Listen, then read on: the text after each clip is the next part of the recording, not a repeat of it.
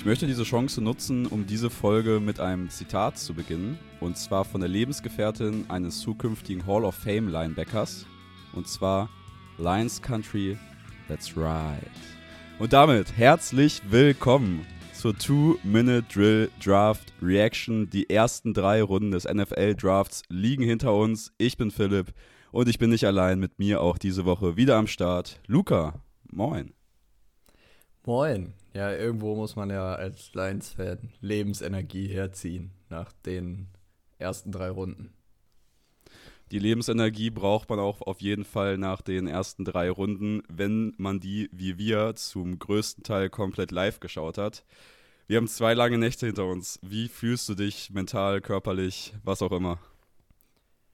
Ich bin echt aus dem Alter raus, wo ich so richtig lang schlafen kann. Ich habe es immer nur bis so auch wenn wir bis 6 geguckt haben, habe ich es nur bis 11.30 Uhr geschafft, obwohl ich ausschlafen konnte. Also irgendwie, früher hätte ich da auch safe bis 15 Uhr pennen können. Ja, ich habe einen ganz wilden Freitag hinter mir, was so Schlaf angeht, weil, also wer es hier mitgekriegt hat, habe ich ja in der Mockdraft-Folge schon erwähnt, ich musste ja Freitag noch so ein bisschen Homeoffice arbeiten.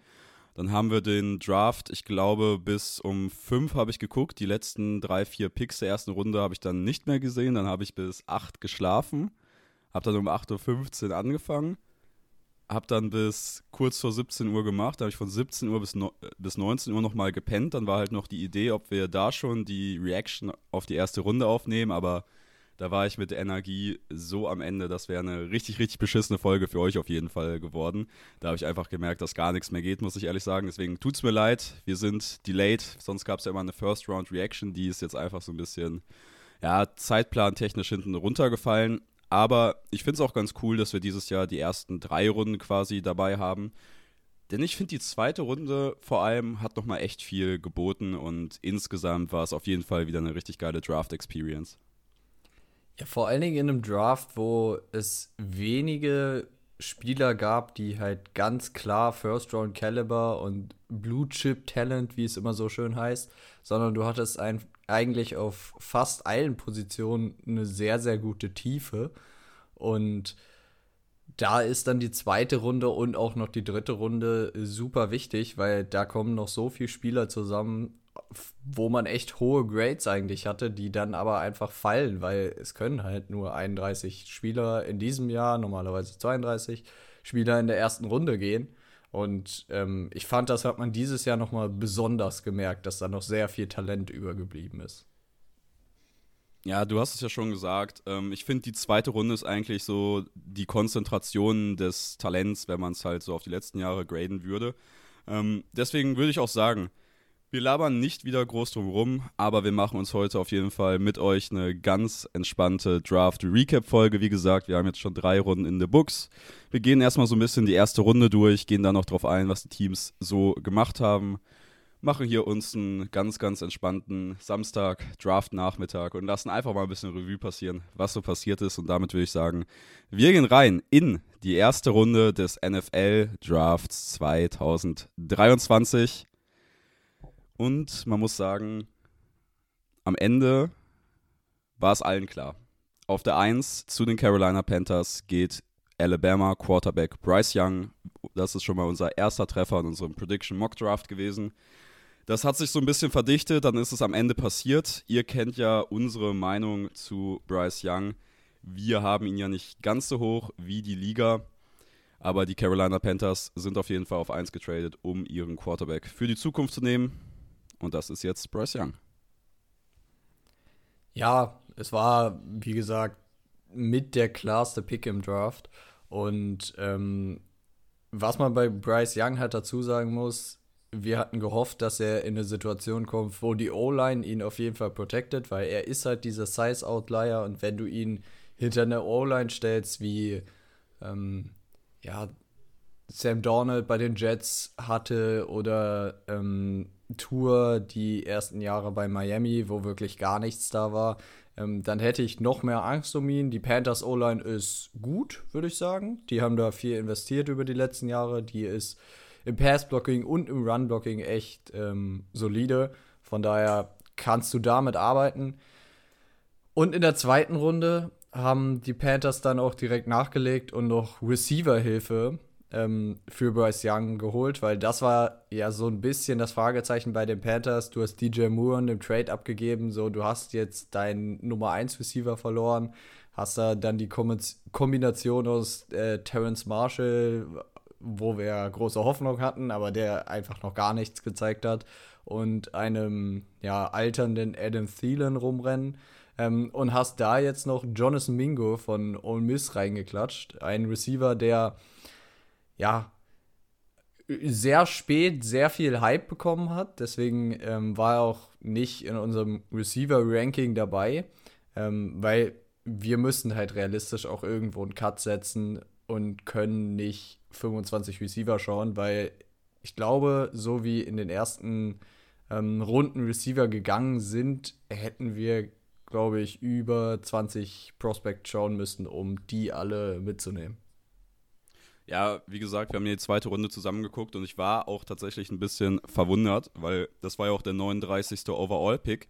Und wir hatten tatsächlich auf unseren Zettel noch ein paar Receiver, die wir eigentlich auch so fringe erste Runde hatten, die die Carolina Panthers da ausgelassen haben. Ähm, wenn ich aber auf den Carolina Draft so ein bisschen drauf gucke, klar, man muss beim Analysieren auch immer so ein bisschen seine Rankings hinten runterfallen lassen. Die Teams scouten, wie die Teams scouten ich hätte mich wahrscheinlich in den ersten zwei Runden positionell genauso entschieden, aber wahrscheinlich für andere Spieler. Deswegen kann ich auf jeden Fall den Process bei Carolina, da kannst du nichts gegen sagen. Man kann, mhm. wie gesagt, Bryce Young ist für uns nicht der höchste Quarterback. Jonathan Mingo ist aus unserer Draft-Analyse runtergefallen. Ich hätte noch ein paar schöne Receiver gehabt, die ich da vielleicht dann eher genommen hätte, die mir gut gefallen haben. Ähm, in der dritten Runde haben sie noch DJ Johnson Edge von Oregon genommen. Da kann ich jetzt persönlich, ich glaube du auch nicht, wenig zu sagen. Deswegen würden wir den Carolina Draft, denke ich, erstmal so stehen lassen und dann sind wir noch gespannt, was sie mit ihren Picks in der vierten und fünften Runde machen werden. Ja, das können wir so zusammenfassen. Der Prozess bei Carolina ist auf jeden Fall zu erkennen. Quarterback draften, Quarterback Hilfe geben und dann auch Pass in die Defense investieren ist vom Prozess her würde ich da auf jeden Fall voll zustimmen. Und dann gehen wir rüber zu Pick 2 und 3. Und da gab es den Houston Texans Double Down am Draft Day. Daniel Jeremiah hat es einfach predicted, sogar noch mit den beiden richtigen Spielern in seinem äh, letzten Prediction Mock Draft. Die Houston Texans haben an zwei selber gepickt und zwar Ohio State Quarterback CJ Stroud sind dann nochmal auf den dritten Pick, der den Cardinals gehört hat, hochgetradet, haben dafür ihren First-Round-Pick im nächsten Jahr abgegeben und den 33. Overall-Pick dieses Jahr und dann gab es noch einen Late-Round-Pick-Exchange ähm, und haben dann auf dem dritten Pick nochmal Alabama Edge Rusher Will Anderson mitgenommen. Und dieser Double Down ist für mich schwierig. Ein Pick gefällt mir richtig gut und der andere finde ich katastrophal. Also der Process hinter dem, hinter dem Will Anderson-Pick vor allem. Erstmal der Stroud-Pick. Den Stroud-Pick fand ich super. Ähm, ja. Da gab es ja den ganzen Smokescreen um, sie nehmen überhaupt keinen Quarterback und bla bla bla. Und so rum, wie sie es gemacht haben, dass sie erst den Quarterback genommen haben, war, glaube ich, auch ähm, dahingehend guter Prozess, weil ähm, wenn du erst Will Anderson nimmst, dann ist der Pick oder der Uptrade zu drei, glaube ich, noch mal viel teurer, weil CJ Stroud noch da ist. So hast du Stroud weggenommen, ähm, dann wollte kein anderes Team hochkommen. Dann haben die ähm, Arizona Cardinals den Pick halt abgegeben zu den Texans an 12. Fand ich zu teuer für einen Nicht-Quarterback, weil wir haben einfach über die letzten Jahre gesehen, dass sich Uptrades für Nicht-Quarterback nicht in dem Sinne oder auf so einer großen Skala lohnen. Ähm, ich verstehe aber irgendwo, wo die Texans herkommen. Sie wollten halt einen Cornerstone in der Defense, sie wollten ihren Quarterback haben. Von daher kann ich das so ein bisschen nachvollziehen, aber mir wäre es zu teuer gewesen, vor allen Dingen für einen Spieler wie Will Anderson, wo wir darüber gesprochen haben, dass das Ceiling einfach limitiert ist und dafür dann ähm, einen nächstjährigen First-Round-Pick aufzugeben, der wahrscheinlich von den Texans trotzdem noch ähm, ja, hoch auf jeden Fall. Ähm, wie hoch? Also auf jeden Fall in der in den Top 15, Top 12 Picks landen wird. Ich glaube, da trete ich keinem Texans-Fan auf den Fuß, wenn ich das sage, dass die nächstes Jahr noch keine Playoffs spielen werden. Ähm, und so einen Pick dann abzugeben, das tut schon ein bisschen weh. Ja, der Uptrade alleine, kann man sagen, hat einen Late First-Round-Pick dieses Jahr, weil Pick 33 ist ja quasi ein First-Round-Pick dieses Jahr. Ähm, und ein Early First-Round-Pick. Wir haben schon hitzig darüber diskutiert auf WhatsApp, ob es ein Top-5-Pick sein könnte oder nicht. Ich lege mich fest, das wird ein Early First-Round-Pick sein. Top-10-Pick wird das, denke ich, sein. Ähm, abgegeben, um für Will Anderson hochzukommen. Wir haben über Will Anderson gesprochen, ist ein super Spieler. Das ist auch die Nummer 4, glaube ich, auf meinem Big Board. Ich habe das leider nicht auch, deswegen war es ein bisschen außer Kalten gerade. Ähm, aber das Ceiling von Will Anderson ist halt ein bisschen gecapped und dafür, dass er nicht dieser Edge-Rusher auf dem Niveau von einem Nick Bosa ist aus den letzten Jahren oder einem Miles Garrett, die in den Draft kommen, ist mir das halt auch einfach viel zu teuer. In der zweiten Runde gab es dann mit Pick 31 Juice Scruggs, den Center von Penn State. Und der beste Pick im ganzen Draft, weil da einfach viel zusammenkommt, ist der sechste Pick in der dritten Runde. Und das ist Pick Nummer 69. Es ist Nathaniel Tank Dell, der Wide right Receiver von Houston der am 29. Dezember die Houston Texans bei Insta angeschrieben hat mit, hey, ich möchte in dieser Stadt bleiben. Und er darf in dieser Stadt bleiben. Das finde ich ist rundum schöne Story, schöner Pick. Ja, ich fand die zwei ähm, Day-2-Picks der Texans wirklich super, weil du hast, ein, du hast eigentlich eine komplett ähm, fertige O-Line außer Center gehabt. Du hast Larry Mitanze, du hast Kenyon Green letztes Jahr gedraftet, du hast Jack Mason über ähm, Free Agency geholt und hast Titus Howard auf Right Tackle. Du hast ein Tackle-Duo, du hast beide Guards. Die hat nur noch so ein bisschen Center gefehlt. Jetzt hast du einen Center geholt im Draft. Super Process, fand ich. Und ähm, mit Tank Dell hast du CJ Stroud jetzt noch eine Waffe an die Hand gegeben, die äh, der Receiving Core der Texans auch gebraucht hat, meiner Meinung nach. Aber ich fand es einfach, also Tag 2 der Texans hat mir wieder richtig gut gefallen. Mir hat eigentlich alles bis auf der Will Anderson Uptrade gut gefallen. Vor allem die Texans haben einfach noch sechs Picks in diesem Draft. Die picken noch ähm, Pick 2 und 3 in der vierten Runde, dann picken sie noch zwei, äh, dreimal in der sechsten Runde und dann nochmal ganz, ganz am Ende in der siebten Runde ähm, mit einem Compensatory Seventh Rounder. Also die Texans werden Stand jetzt mit zehn Spielern aus dieser Draft-Class rausgehen. Ähm, das ist auf jeden Fall viel, viel frischer Input für dieses Roster. Vor allem zwei frühe Viertrunden-Picks sind nochmal ganz nice, glaube ich. Das glaube ich auch. Ich würde sagen, dann gehen wir zu den Colts, die an vier nicht Will Levis genommen haben, sondern mit Anthony Richardson gegangen ist, glaube ich, von unserer Seite die absolut richtige Entscheidung. Ähm, Anthony Richardson, wir waren ja begeistert von ihm vor dem Draft. Wir haben ihn, glaube ich, beide deutlich weiter gesehen als das, was man so gehört hat, dass der ein Quarterback ist, der echt noch viel Zeit braucht als Passer. Ich habe ihn oder du auch, haben ihn da einfach schon deutlich aktiver gesehen. Er wirft mit den besten Deep Ball der Klasse ähm, und ich glaube, die Accuracy-Issues, die er manchmal ähm, im Short to Intermediate Game hat, die kann man über Mechanics fixen. Deswegen war ich oder fand ich das super für die Colts, dass sie Richardson genommen haben und ich glaube, dir geht es da ähnlich, oder? Ja, also man dachte natürlich im Draft oder am Draft Day, dass das jetzt der Pick ist, wo Will Levis gehen wird, der Smoke. Der Smoke Screen war so groß, aber dann war ich doch überrascht, wie geil ich den, den Colts Pick finde. Und ich finde auch, du bist jetzt halt weg von diesen Philip Rivers, Carson Wentz, äh, Matt Ryan Quarterbacks bei einem ganz, ganz anderen äh, Quarterback-Prototype gelandet. Und bei unserem gemeinsamen Nummer 2 Quarterback in diesem Draft, deswegen dieser Pick ist für mich ich will nicht sagen Home Run, weil es ist ja der vierte Overall-Pick, aber es ist ein super, super Pick der Colts gewesen. In der zweiten Runde haben sie dann weitergemacht mit Julius Brands, dem Cornerback von Kansas State. Auch der ist bei unserem, ja, bei unserer Draft-Analyse einfach runtergefallen. Ist ein sehr athletischer Corner, aber bei vielen Analysten auf jeden Fall nicht so hoch, dass das den 13. Pick in der zweiten Runde rechtfertigen würde. Mit dem 16. Pick in der dritten Runde haben die Colts aber für mich einen richtig, richtig starken Pick gemacht. Das ist Josh Downs, der Wide right Receiver von North Carolina, den ich auf meinem Big Board in den 20ern hatte und ich ja sogar noch einen Late First Round Grade gegeben habe. Das ist für mich ein richtiger Home Run Pick in diesem Draft gewesen bisher.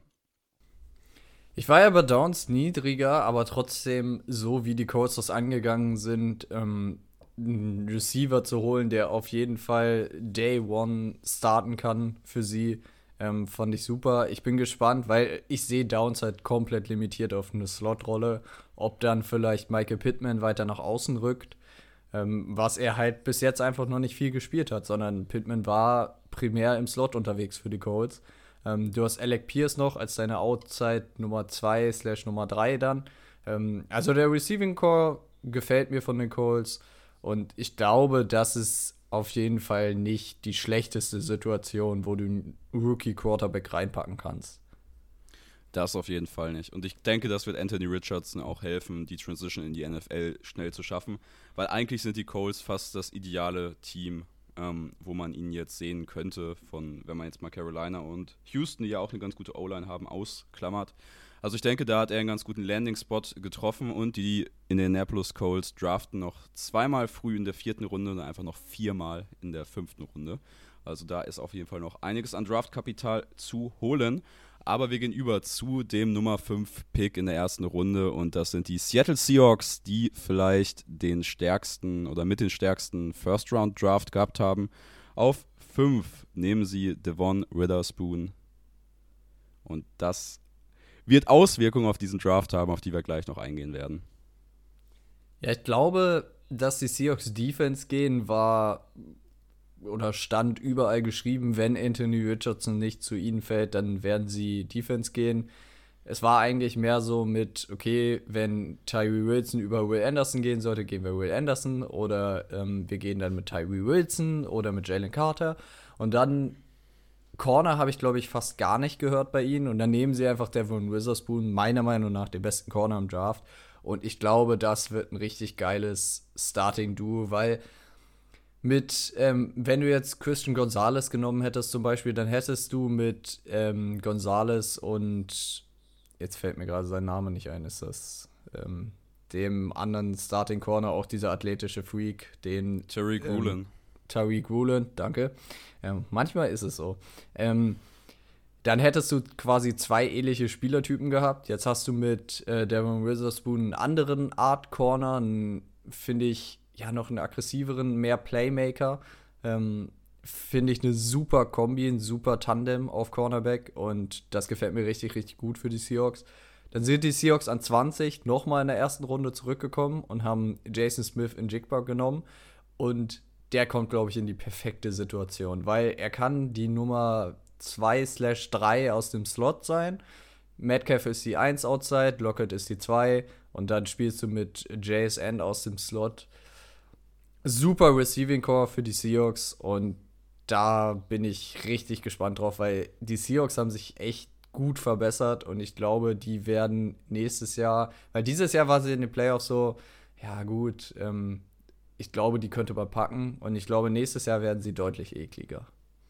Das auf jeden Fall und Jackson Smith und Jigba ist ja auch der höchste Receiver, der in diesem Draft gegangen ist. Wir haben uns darauf geeinigt, das ist unsere Nummer 1 auf Receiver, dass der auf 20 noch da war. Geschenk für die Seahawks und ich finde, das macht halt diese erste Runde auch so stark. Klar, ähm, ich habe Christian Gonzalez als bisschen kontroverse Nummer 1 auf meinem Big Board, das ist mein absoluter Lieblingsspieler aus dieser Draft-Class. Aber ich habe auch Devon Witherspoon halt mit einem Top 5 Grade und den auf 5 zu nehmen, kann ich auf jeden Fall nichts gegen sagen. Der hat mir auch richtig, richtig gut gefallen. Wie gesagt, erste Runde der Seahawks könnte eine der stärksten ersten Runden von allen Teams gewesen sein. In der zweiten Runde kam dann zu dem ganzen Licht für mich so ein bisschen Schatten dazu. Da haben sie mit dem sechsten Pick der zweiten Runde Derek Hall, Edge von Auburn, genommen und der hat mir ehrlich gesagt nicht so gut gefallen, ähm, um den so hoch zu nehmen. Aber der Pick, den ich process-technisch einfach katastrophal fand, war, war dann Pick 21 in der zweiten Runde und das ist Zach Charbonnet, der Running Back von UCLA. Und jeder, der die Running Back-Folge gehört hat, weiß ja, ich mag Zach Charbonnet. Zach Charbonnet ist ein super, super Spieler der Landing-Spot ist natürlich jetzt mega beschissen. Ja, Zach Charbonnet musste einfach nicht sein für die Seahawks. Aber irgendwo, wenn man halt Seahawks anguckt, die werden immer irgendwo kontrovers Running Back draften. Und ich glaube, das mussten sie einfach für for the brand mussten die den nehmen. Ähm, ja, habe ich auch überhaupt nicht gesehen. Der, der Need ist nicht da. Ich fand, du hättest ähm, Interior Offensive Line perfekt gehen können oder Defensive Tackle oder irgendwas in die Richtung. Ja, weiß ich nicht. Über den Pick äh, müssen wir, glaube ich, nicht viel sagen. Und dann äh, gehen wir auf die Auswirkungen ein, die der Devon Witherspoon-Pick so ein bisschen auf diesen Draft hatte. Denn die Lions traden mit dem sechsten Pick zurück auf 12 zu den Arizona Cardinals, die diesen Pick ja von den Texans geholt haben. Also sehr viele Trades schon in, der, schon in den ersten zehn Picks. Ähm, die Cardinals gehen auf 6. Lions haben höchstwahrscheinlich, denke ich mal, ihren Spieler, den sie auf 6 gedraftet hätten, mit Witherspoon nicht bekommen. Cardinals gehen auf 6, geben dafür ihren Pick in der zweiten Runde ab, sehr früher Second Round Pick und holen sich Paris Johnson Jr., den Offensive Tackle von Ohio State, den die NFL wohl konsenstechnisch am höchsten sieht von den Offensive Tackeln. Cardinals holen ihren Guy und ich denke, wenn man sich anguckt, was sie an Compensation für, Will Ander äh, für diesen Will Anderson Pick an 3 ähm, eingesammelt haben, da dann nochmal hochzugehen, die Cardinals haben eine gelungene erste Runde soweit gespielt. Cardinals haben mit die beste oder den besten Draft für mich bis jetzt hingelegt, weil ähm, du hast bist quasi im Endeffekt drei Spots zurückgegangen von drei auf sechs und hast dabei einen First-Round-Pick nächstes Jahr eingesagt, der ziemlich hoch sein wird. Ähm, perfekt für mich. Hast dann noch den Offensive Tackle genommen, die die Fanbase wollte, den Kyler Murray wollte. Ähm, ich finde, bei den Cardinals kann man jetzt so endlich sehen, dass dieses Steve Keim-Regime weg ist, weil, naja, mit Keims Draft hatten wir, glaube ich, die letzten Jahre, seitdem wir das machen, hatten wir immer Probleme damit, weil der einfach auch oft viel Quatsch gemacht hat. Ähm, und ich glaube, jetzt sieht man, dass der Prozess bei den Cardinals sich deutlich geändert hat. In der zweiten Runde haben sie dann BJ Ojolari genommen, einer meiner Lieblings-Pass-Rusher. Ich glaube, der wird ähm, bei ihnen Day One Impact haben und wird die Defensive Line, wo sie dringend Hilfe braucht, und die Cardinals brauchen halt überall Hilfe, aber der Pick hat mir auch extrem gefallen. Garrett Williams kommt dann noch dazu in der dritten Runde, ähm, war ja einer meiner Lieblings-Cornerbacks und ich glaube, der wäre auch höher gegangen, hätte er halt nicht die Kreuzbandverletzung spät im Jahr gehabt. Aber was ich mir bei den Cardinals so denke, 2023 wirst du eh um nichts mitspielen. Murray wird wahrscheinlich noch die ersten Spiele verpassen. Garrett Williams wird, denke ich mal, auch die ersten Spiele verpassen. Aber ich finde, du hast dir eine super Grundlage gebaut für 2024. Und da bin ich einfach. Also der Prozess hat mir gefallen, die Picks haben mir gefallen. Die Cardinals haben einen richtig guten Job gemacht in den ersten zwei Runden. Drei Runden. Das gehe ich auf jeden Fall mit. Und dieser First-Round-Pick im nächsten Jahr, das ist eigentlich das krasseste für mich, was sie in dieser ersten Runde voll beracht haben. Auf Nummer 7 sind die Las Vegas Raiders. Und das ist so ein Team, das hätte in alle Richtungen gehen können. Sie haben sich entschieden, ihre Defensive Line zu verstärken mit Tyree Wilson.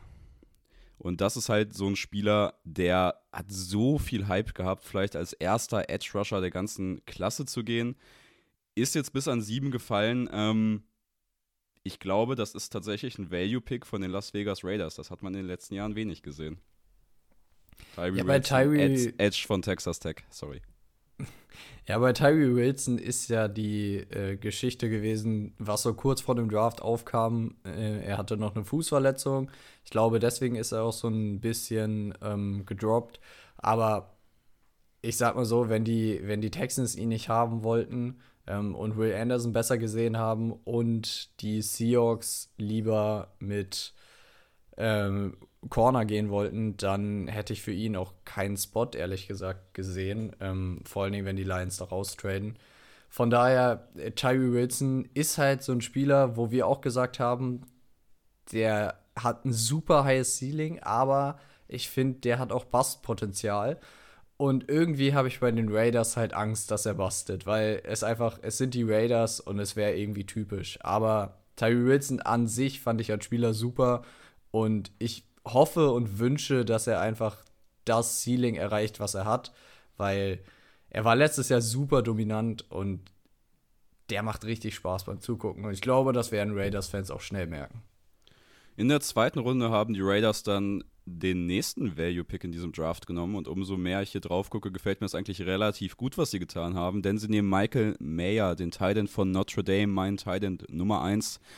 Der kompletteste Titan, finde ich schon, in dieser Draft-Class. Ist nicht der High-End-Receiver, ist nicht der High-End-Blocker, aber verbindet beides auf einem hohen Niveau.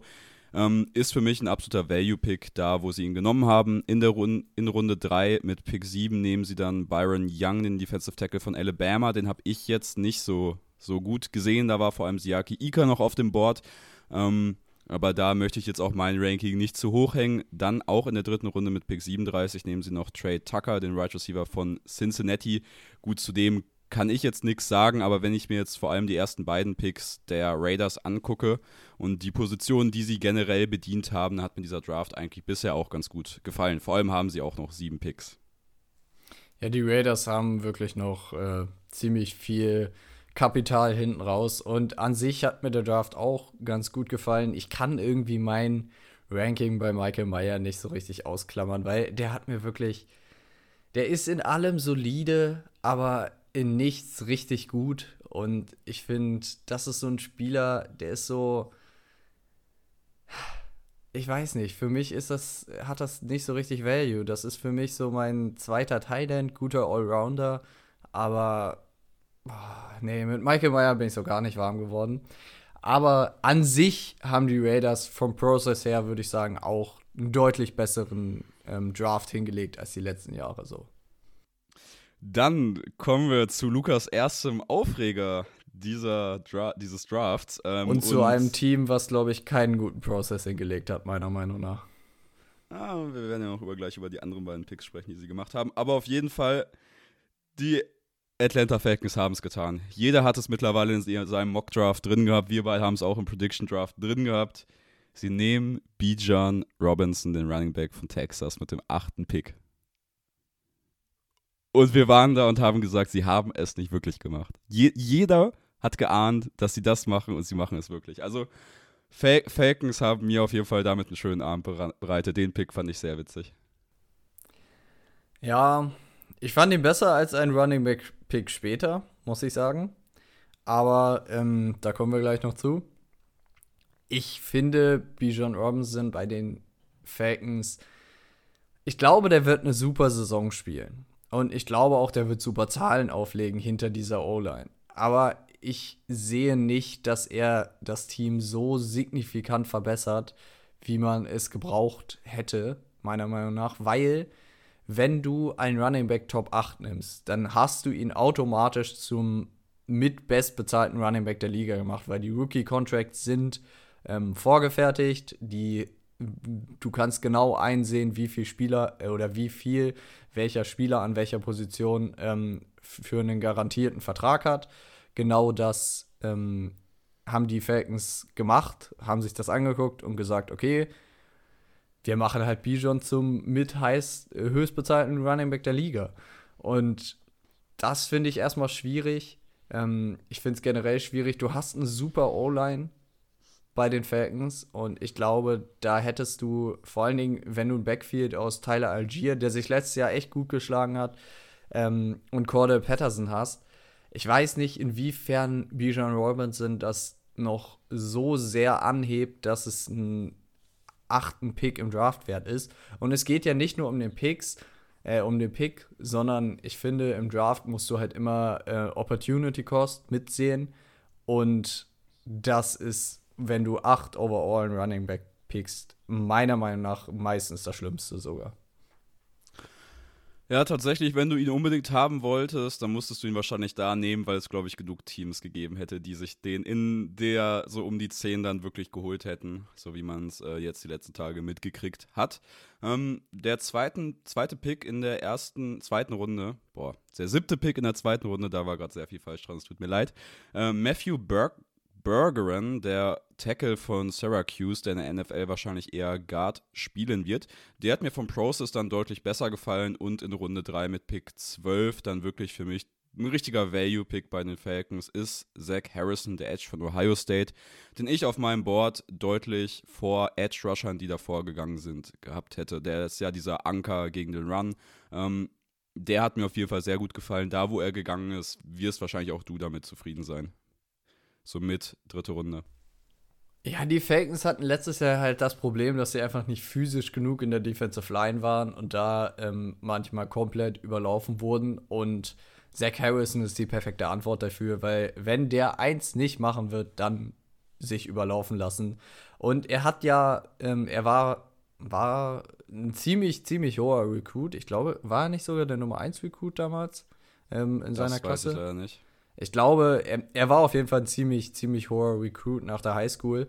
Und als Passrusher hat er deswegen auch noch athletisch was aufzuholen und auch noch Potenzial. Aber gegen den Run wird er einfach ein super Anker, wie gesagt, für die Falcons sein. Und genau das brauchten sie in ihrer Defensive Line, die sie jetzt einmal quasi komplett überarbeitet haben. Dann haben sich die Philadelphia Eagles dazu entschieden, von Position 10 auf Position 9 zu traden mit den Chicago Bears, um Jalen Carter, den Defensive Tackle von Georgia, zu draften. Ähm, so im Nachhinein habe ich mir gedacht, eigentlich habe ich diesen Uptrade nicht so ganz verstanden, weil Carter hat ja sowieso nur mit Teams, die in der Top 10 picken, gesprochen. Ähm, ich weiß nicht, wie interessant dieser Spieler wäre für ein Team von außerhalb der 10. Äh, deswegen habe ich nicht so ganz verstanden, dass sie sich gedacht haben, ja, wir müssen jetzt hochtraden, sonst traden wir rein, um Jalen Carter zu nehmen. Sie haben sich auf jeden Fall nicht jumpen lassen, haben wahrscheinlich ihren Wunschspieler genommen. Für uns ja auch einer der besten Spieler in dieser Klasse. On the field, off the field ist dann halt was anderes. Aber um die erste Runde komplett zu machen, haben sie noch den Teamkameraden Nolan Smith von Georgia eingesammelt. Mein Nummer 2 Edge Rusher mit dem Pick 30. Das war für mich einer der krassesten Picks der ersten Runde, muss ich ganz ehrlich sagen. Und die erste Runde der Philadelphia Eagles ist wirklich bombastisch gelaufen. Ja, und die ähm, Eagles sind ja auch so ein Team wie die Ravens, die einfach, die picken Value, wenn es da ist. Und auch wenn ich persönlich bei Nolan Smith nicht so hoch war, ähm, ist das so ein Landing-Spot für ihn, wo ich es sehe, dass er sein Potenzial ausschöpft. Und wenn er sein Potenzial ausschöpft, dann wird er halt ein richtig guter Spieler.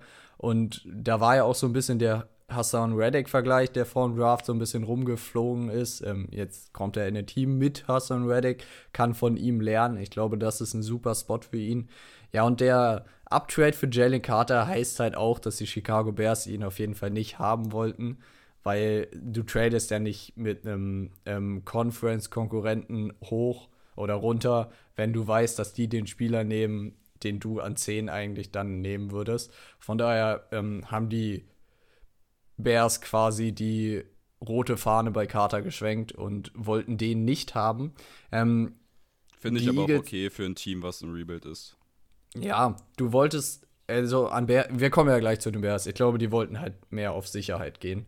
Ähm, die Eagles hatten dann keinen Zweitrunden-Pick, sind dann aber in der dritten Runde ähm, wiedergekommen, haben Tyler Steen, den Offensive Tackle von Alabama, genommen. Ähm, war für mich so, was ich mit der O-Line-Recherche so betrieben habe, glaube ich, ein kleiner Reach. Aber ähm, Tackle Board war halt schon relativ leer gepflückt. Deswegen musstest du wahrscheinlich in eine andere Richtung gehen. Und dann kommen die Eagles quasi back-to-back nochmal zurück, nämlich mit dem dritten Pick in der dritten Runde haben sie Sidney Brown, den Safety von Illinois, ähm, genommen, den wir ja mehr so als Matchup-Waffe gegen Titans gesehen haben, der aber super athletisches Potenzial hat, der hat eine mega Combine hingelegt und vielleicht kannst du das noch aus ihm rauskitzeln und ihn dann als einen oder ein All-Around-Safety aus ihm machen, weil athletisch hat er das Potenzial dazu. Das auf jeden Fall. Ich habe halt einfach noch Safeties gehabt, die ich ein bisschen höher auf dem Board habe, die ich versatiler sehe.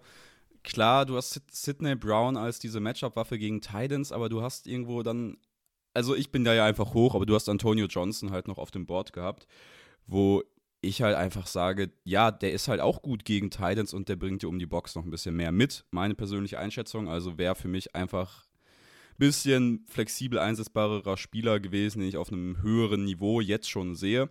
Ähm, deswegen, klar, ich mochte Brown. Pick hat mir nicht so 100% gut gefallen, aber der Pros ist bei den Bears, dass äh, bei den Philadelphia Eagles das passt. Ich wollte schon zu den Bears übergehen. Die haben mit dem zehnten Pick in der ersten Runde ihren Offensive Tackle Daniel Wright genommen. Da gab es sehr viel Draft-Bust, dass es wohl Wright zu den Bears wird. Ich glaube, ich habe es in meinem Mockdraft anders gemacht, aber das war erwartbar. Der Offensive Tackle von Tennessee. Hat mir auch an sich gut gefallen. Wie gesagt, wir haben es ja gerade schon gesagt, auf Sicherheit gespielt. Daniel Wright ist wahrscheinlich der am wenigsten bustanfällige Offensive Tackle, den du in der ersten Runde nehmen kannst. Aber halt auch einer, der jetzt nicht das höchste Ceiling mitbringt. Ähm, Finde ich aber völlig in Ordnung, den auf 10 zu nehmen, vor allem in einer Class, wo es halt sowieso nicht diese Blue Chip Offensive Tackles gibt. Willst du noch was zu Daniel Wright sagen? Das würde ich direkt in die zweite Runde weitergehen. Ja, er ist, ein Satz vielleicht, er ist ja ein klarer Right Tackle und damit committen sich die Bears, glaube ich, ähm, zu Broderick Jones auf Left Tackle und damit, der hat viel gezeigt letztes Jahr als und ich glaube, damit hast du ein gutes Tackle-Duo gefunden, um Justin Fields zu beschützen.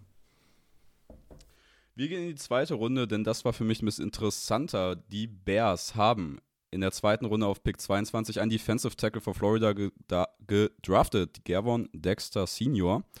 Und dann drei Picks später Tyreek Stevenson, den Cornerback von Miami. Der Cornerback-Pick mit Tyreek Stevenson hat mir gut gefallen. Den Defensive Tackle Pick fand ich mit den Optionen, die auf dem Board waren, nicht so gut. In Anfang der dritten Runde haben sie dann noch einen Defensive Tackle genommen, Zach Pickens von South Carolina. Und auch da gab es für mich bessere Optionen auf dem Board. Also wie gesagt, Offensive Tackle in der ersten Runde und der Cornerback Pick haben mir gut gefallen. Die beiden Defensive Tackles. Ich weiß ja nicht. Also ich habe Spieler auf der Position gehabt, die ich einfach noch, ne, noch sehr, sehr gut fand, die sie sich da nicht genommen haben. Ich finde, du hast halt bei den Bears aber den Plan gesehen, weil der von ja. äh, Gavon Dexter ist halt ähm, ein Defensive Tackle, der besser gegen den Run ist und da seine Stärken hat. Und Zach Pickens ist ein reiner Interior Pass Rusher. Und ich glaube, da wolltest du einfach die Kombination aus beiden nehmen und ähm, gucken, ob du einem vielleicht beibringen kannst, das Skillset von dem anderen noch so ein bisschen zu übernehmen. Ähm, ich glaube, da hast du halt einen klaren Plan gesehen und da kann ich, also wenn Teams einen klaren Plan haben, auch wenn ich mit dem Plan nicht 100% d'accord bin, finde ich, ist das immer noch ein Zeichen für ähm, gute Qualität im, ähm, im Front Office, weil es gibt nichts schlimmer als ein Draft, der wirklich gesamt planlos angeht und den du dir hinterher anguckst und dir denkst so, hm, wo, wo ist der rote Faden? Ich, ich sehe ihn irgendwie nicht. Da kommen wir ja gleich. Gleich da kommen zu. wir gleich noch zu. Wir gehen aber erstmal zu einem Team, wo ich nach Tag 2 sagen würde, das ist für mich der beste Draft bisher. Und das sind die Tennessee Titans. Auf 11 nehmen sie in der ersten Runde Peter Skoronski, den Offensive Tackle slash vielleicht NFL Guard von Northwestern, den viele als Offensive Tackle Nummer 1 gesehen haben, viele Analysten. In Runde 2 ist aber der viel wichtigere Pick. Und da geht auf Pick 2 in der zweiten Runde Kentucky Quarterback Will Levis bis in die zweite Runde gefallen. Es war alles nur Smoke. Man hat ja die ganzen Wochen gelesen, er sei der höchste Quarterback bei allen NFL-Teams, weil er halt dieser Smart Dude ist, der so gut in den Interviews performt. Ja, Pustekuchen ist in der zweiten Runde erst zu den Titans gegangen. Aber diese Kombination, dass sie auf 11 Skoronski vielleicht den besten Offensive Tackle, wenn dann den besten Guard dieser Class nehmen, und dann in der zweiten Runde trotzdem Will Levis kriegen, den ich ja dann trotzdem mit einem mit First Round Grade oder auf den ich ja trotzdem mit First Round Grade quasi gelegt habe, weil er mir ja gut gefallen hat, weil er so ein Toolsy Quarterback ist und der, das hat für mich einfach Wert. Vor allem jetzt kommt er in ein Team rein bei Tennessee, die mit Ryan Tannehill halt einen Starter haben. Äh, der muss jetzt nicht im ersten Jahr starten, du kannst mit dem erstmal ein Jahr trainieren quasi. Und dann kannst du den halt ne, dann in der 2024er Saison rausrollen nach einem Jahr Training. Und Will Levis hat sowas von die Tools, um dann ein richtig guter Quarterback zu sein in seinem zweiten Jahr. Und wenn der zu seinem Potenzial aufleben kann, dann werden die Tennessee Titans wahrscheinlich den besten 2023er Draft gemacht haben.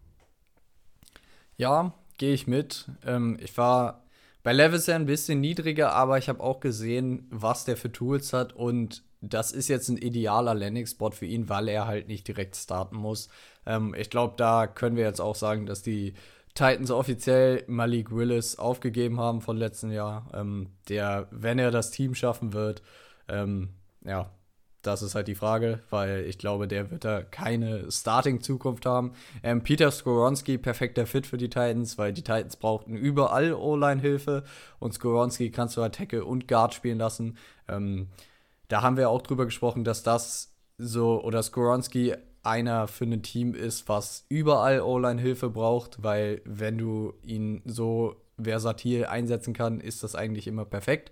Ähm, und dann in der dritten Runde Ty Spears, der Running Back von Tulane, zu den Titans. Der hat mir ja richtig gut gefallen und ich glaube, der ist ähm, auch eine super Ergänzung zu Derrick Henry, weil er noch so ein bisschen erst flinker, er kann bessere Cuts setzen und ja, ich will mal sagen, dass er schneller ist, aber Tyreek, äh, äh, Derrick Henry ist halt verdammt schnell für seine Größe, was man ihm irgendwie immer nicht ansieht. Und auch wenn er schnell läuft, finde ich, siehst du immer nicht, dass er so schnell ist. Ähm, aber das ist noch ein super Nummer 2 Running Back. Also der Draft der, Col äh, der Colts, sag ich schon, der Titans hat mir echt richtig gut gefallen. Ja, gehe ich mit. Für mich ist Will Levis auch bisher der beste Pick in diesem Draft gewesen. Ähm, dann kommen wir zum Team, was an 12 gepickt hat. Und das sind die Detroit Lions nach dem Downtrade mit den Arizona Cardinals. Und die Lions sind das Team, das den 32 besten Draft der ersten Runde hingelegt hat, muss man dann am Ende auch sagen. Ähm, auf 12 geht Alabama Running Back Jamir Gibbs. Und da gibt es, glaube ich, Gesprächspotenzial. Ja, wenn du reden möchtest, bin ich immer da. Ich weiß nicht, was da passiert ist. Ähm, wenn ich auf diese Draft-Class gucke, wir werden ja gleich noch drüber sprechen, es sind mehrere Sachen passiert, die mich in den Grundfesten erschüttert haben. Aber das ist wirklich der Pick, der mich am meisten stört, muss ich sagen. Ähm, Jamir Gibbs ist ein super Running Back und wir haben, oder ich habe den ja auch mit dem Late First, Early Second Round Grade am irgendwo gehabt. Der ist auch in, glaube, auf 28 auf meinem Big Board gelandet. Also für mich ein Spieler, der in diesem Draft in die erste Runde gehört hat. Aber nicht auf 12 nicht zu einem Team, was zwei Running Backs hat, die überdurchschnittlich sind. Beide wahrscheinlich. Ähm, auf jeden Fall die Kombination ist überdurchschnittlich. Da draftest du nicht auf 12 Jamie Gibbs. Das machst du einfach nicht. Das hat gar keinen Value.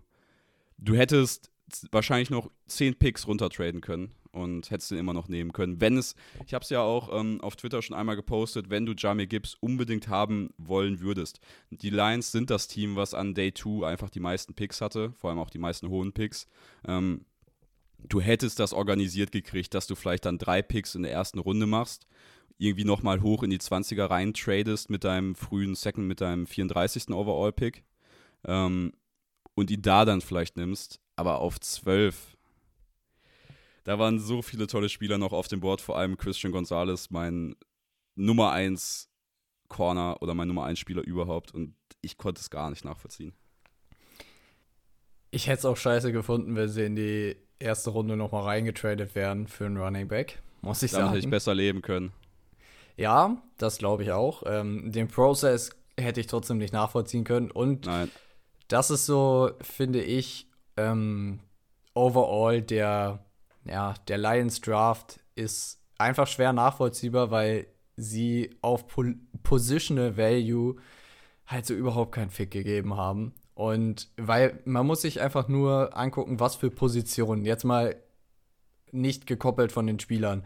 Sie sind Running Back gegangen, Inside Linebacker, Tight End und ähm, dann, ja gut, er ist als Safety gelistet, aber ähm, wird Nickel Cornerback spielen in der NFL. Aber das ist so ähm, die Positionsgruppen, die die Lions adressiert haben. Ähm, zu Gibbs, ich sehe halt den Need auch gar nicht. Du bezahlst Monty, du hast der Andrew Swift noch auf dem Roster. Swift wird jetzt, also so wie der GM das ausgedrückt hat, so, ja, er ist jetzt noch auf dem Roster. Ähm, und ich glaube, er wird auch noch was zum Team beitragen, bla bla bla. Das war so GM-Talk für, okay, er, ihr könnt, wenn ihr wollt, für ähm, Swift traden. Wahrscheinlich werden wir ihn sonst vielleicht sogar cutten. Ähm, das hat sich so ein bisschen danach angehört. Für mich wirklich unverständlich. Ähm, ja, Swift hat dir noch nicht das gezeigt, was du von ihm erwartet hast und auch erhofft hast. Aber äh, ein Running Back Pick wird dich halt nicht weiterbringen. Und, oh nee, ähm, mich frustriert das wahrscheinlich genauso sehr wie du äh, oder wie dich.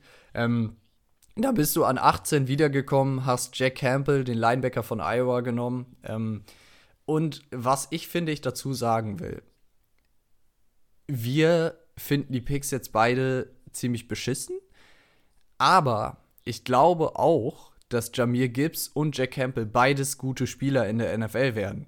Und ich finde, das muss man so ein bisschen voneinander trennen, weil ich finde den Prozess dahinter einfach Katastrophe. Einen Off-Ball-Linebacker zu nehmen und einen Running Back, ähm, wo du, finde ich, noch andere Needs gehabt hättest, vor allen Dingen auf Cornerback und halt auch wieder über Opportunity Cost, wo einfach noch andere Spieler auf High-Value-Positionen da waren, die halt ähm, ja, deutlich besser einfach vom Value her gewesen wären.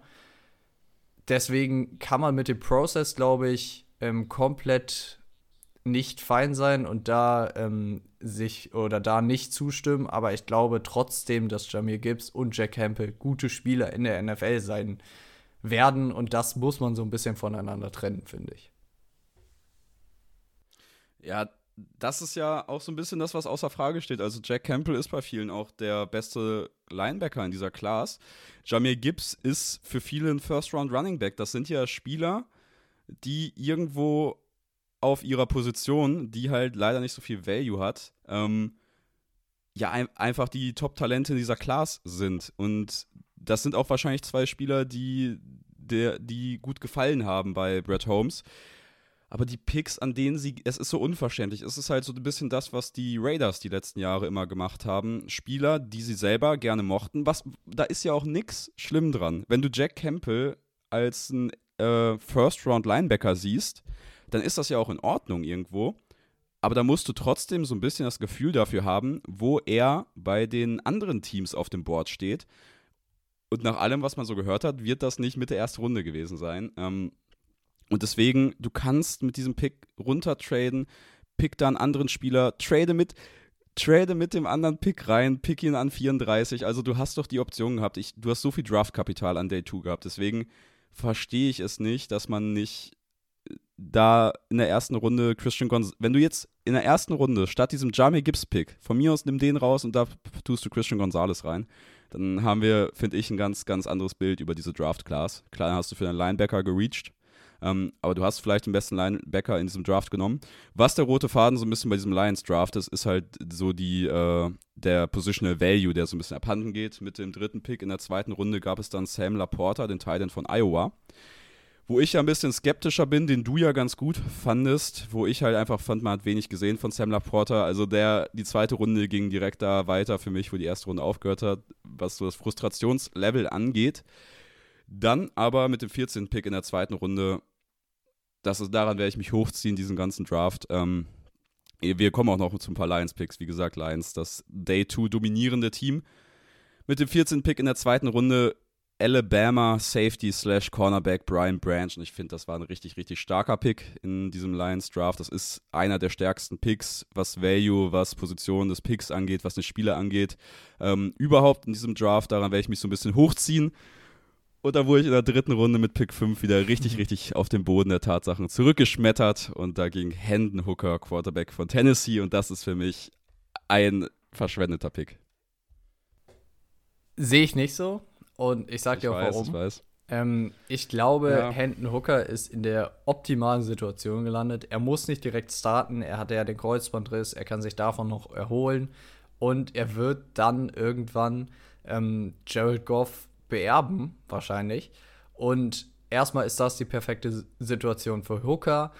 Du hast jetzt auch an Lions Sicht nur einen Drittrunden-Pick ausgegeben. Das heißt, wenn du nächstes Jahr ähm, meinst, irgendwie Hooker hat dir gar nichts gegeben oder so, dann kannst du halt auch ähm, von ihm wieder wegmoven. Das ist jetzt ein Drittrunden-Pick zu einem Quarterback, committet dich nicht so, dass du, weil wenn du einen erste Runde nimmst, dann musst du dem halt zwei Jahre geben, mindestens. Und ähm, das ist beim drittrunden Quarterback halt nicht so. Äh, siehe Malik Willis bei den Titans jetzt. Ähm, aber ich glaube, Hooker könnte echt was Gutes werden, weil er bringt deutlich mehr Rushing Upside mit als Jared Goff. Er ist ein besserer Deep-Passer als Jared Goff. Und, Boah, ja, Jared Goff hat keinen schlechten Arm ich sage auch nicht der Arm, aber ich finde der Touch und ähm, die Deep Balls. Ja, die, da warst du ja eh höher als ich. Ja, die Hooker so wirft, da finde ich ihn deutlich besser als Goff. Ähm, da hat er, finde ich, auch mehr Upside. Und ähm, was man halt klar sagen muss, Jared Goff ist im Moment der bessere Quarterback. Jared Goff ist vor allen Dingen was, ähm, was Rhythmus, was Timing angeht, in Short to Intermediate Game ist er besser. Ähm, da müssen wir einfach gucken, ob Hooker da von ihm lernen kann und ähm, das irgendwie, ja, sich aneignen kann. Aber dann glaube ich, dass er auf jeden Fall ein deutlich höheres Ceiling hat als Jared Goff. Und wenn der dann reinkommt irgendwann und ja, seine schönen Deep Balls auf Jameson Williams wirft, ich glaube, das könnte schon echt gut aussehen. Wie siehst du die Lions Draft Class overall? Ist ja so ein bisschen sehr viel Schatten, aber auch für dich ja dann ein bisschen mehr Licht tatsächlich noch als für mich. Also Hooker an, in Runde 3 war tatsächlich ein Value-Pick. Ähm, Brian Branch, ich hätte, also Spieler super, ähm, auch vom Value her da gut. Ich hätte die Lions halt eher mit Outside Corner gesehen, fand ich. Und ähm, da waren halt auch noch ein paar da. Vor allen Dingen, wenn du jetzt CJ Gardner Johnson auch noch gesigned hattest, das ist. Ja, der äh, ist auf einem One-Year-Deal halt, ne? Der ist halt auf einem One-Year-Deal, das ist es halt. Ähm, wenn du den jetzt längerfristig, dann hätte ich gesagt, der Pick ist auch irgendwie Käse. Aber ähm, so kann ich da mich damit anfreunden. Ich finde trotzdem, du hast so viel Value verschenkt in den ersten ähm, drei Picks. Und auch wenn ich Sam Laporta super mag und ich glaube auch alles, dass das gute Spieler werden, aber der Prozess bei den Lions hat mir überhaupt nicht gefallen.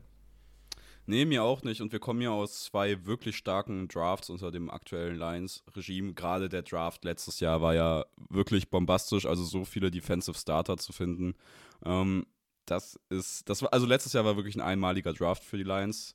Und ich habe ich hab so war so hyped, weil eigentlich sind die Lions ja auch so ein bisschen das Team gewesen in den letzten beiden Drafts, die halt sitzen und die Value-Picks machen ähm, und eigentlich nicht keinen Quatsch machen mit ihren Picks.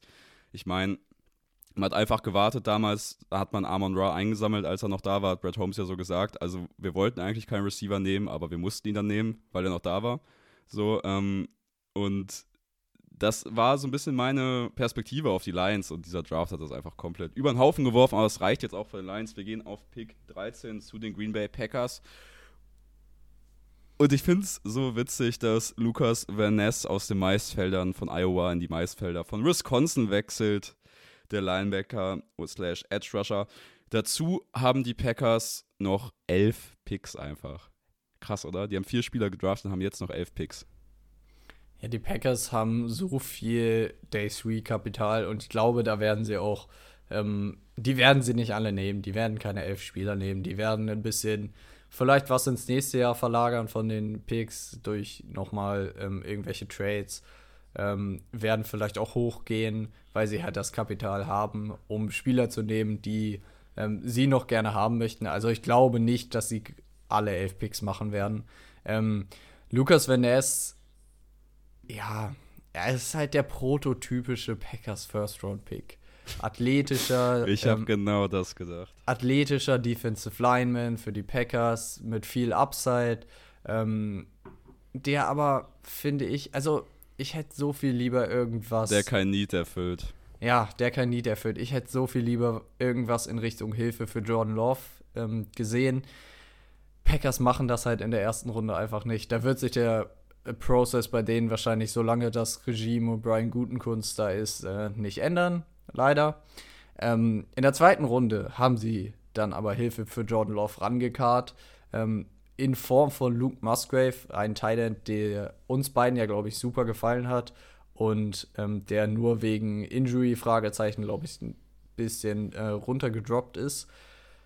Und dann doublen sie down auf Tident und holen noch Tucker Craft in der dritten Runde. Ähm, fand und ich. Das ist Quatsch. Fand ich vom Process auch irgendwie komisch, weil ja, Tucker Craft ist ähm, der deutlich bessere Blocker als Luke Musgrave und jetzt kannst du zwei Tight End Sets spielen, aber ich hätte, also ich wäre lieber in eine andere Richtung gegangen mit dem mit dem zweiten, nee, mit dem Drittrunden-Pick, aber ähm, mit dem zweiten Zweitrunden-Pick sind sie quasi noch in eine andere Richtung gegangen für Hilfe für Jordan Love, weil sie haben Jaden, Jaden Reed, den Right Receiver von Michigan State, ähm, an Pick 19 der zweiten Runde noch vom Draftboard genommen. Ja, ich glaube, man kann den Packers Draft hier rund machen. Ähm, das sie draften gefühlt jedes Jahr, draften sie Lukas Van Ness. Dieses Titan-Double-Ding gefällt mir gar nicht vom Process her.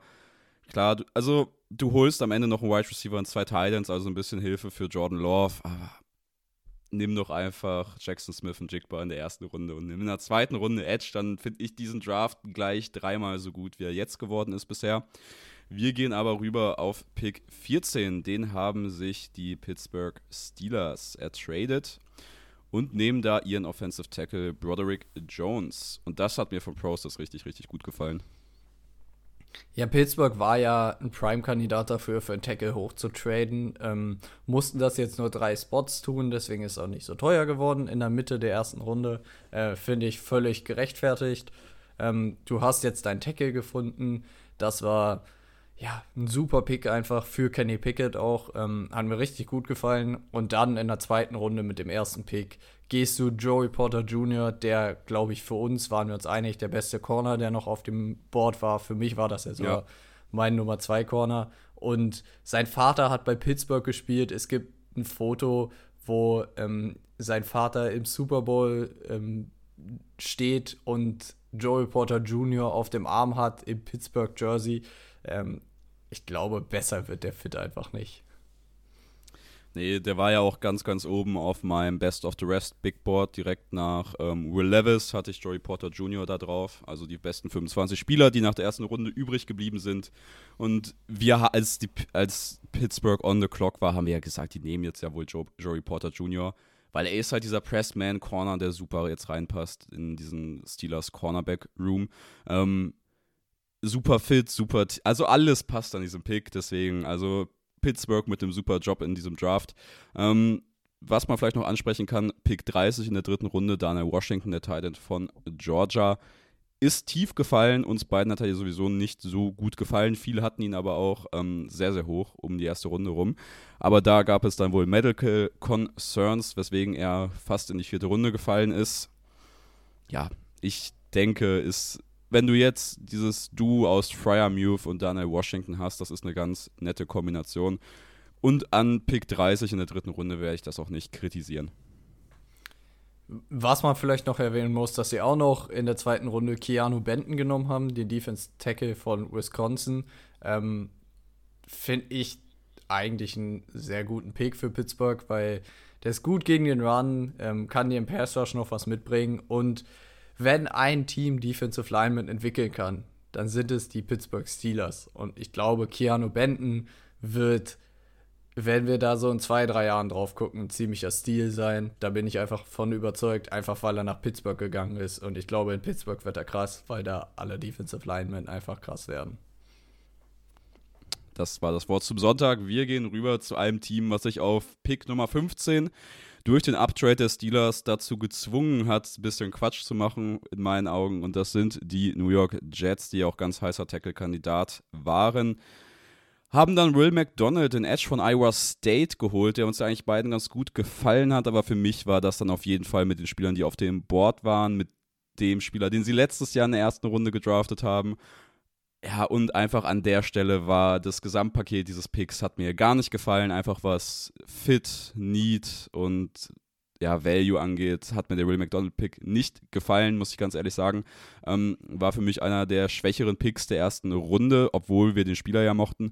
Was mir ganz gut gefallen hat, war dann aber Pick 12 in der zweiten Runde und da holen sie Center Joe Tipman von Wisconsin. Da ist jetzt halt die Frage, den könnte man wahrscheinlich ganz gut auf Guard moven, weil auf Center hat man ja auch Connor McGovern, der ja auch kein schlechter Spieler an sich ist, der ist halt ein grundsolider Center. Ähm, Offensive Line Hilfe war ja bei den Jets so ein bisschen das, was man vermutet hat und mit Joe Tipman hat man da, glaube ich, einen ganz guten Move in der zweiten Runde gemacht. Dieser First-Round-Pick ist halt das Schwierige bisher in diesem Draft. Ja, so richtig sehe ich den Spot für Joe Titman halt auch, auch nicht, weil du hast halt angesprochen schon, du hast Conor McGovern auf Center, du hast aber auch mit Elijah Verotaka und Laken Thompson ein super Guard-Duo.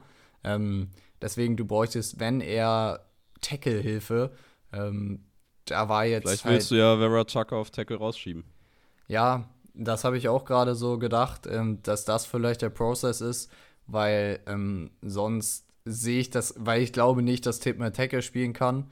Und da fand ich das dann dem hingehend so ein bisschen seltsam, den Pick. Ähm, Ray McDonald ist für mich halt so ein bisschen zu ähnlich vom Spielertyp zu Jamin Johnson. Und irgendwie, also den Need habe ich nicht gesehen und ähm, für mich war es dann auch, glaube ich, ein kleiner Reach. Deswegen, ich bin mit dem, ich finde den Jets Draft, du hättest katastrophaler draften können, aber das ist jetzt nichts, wo ich äh, super excited drüber bin.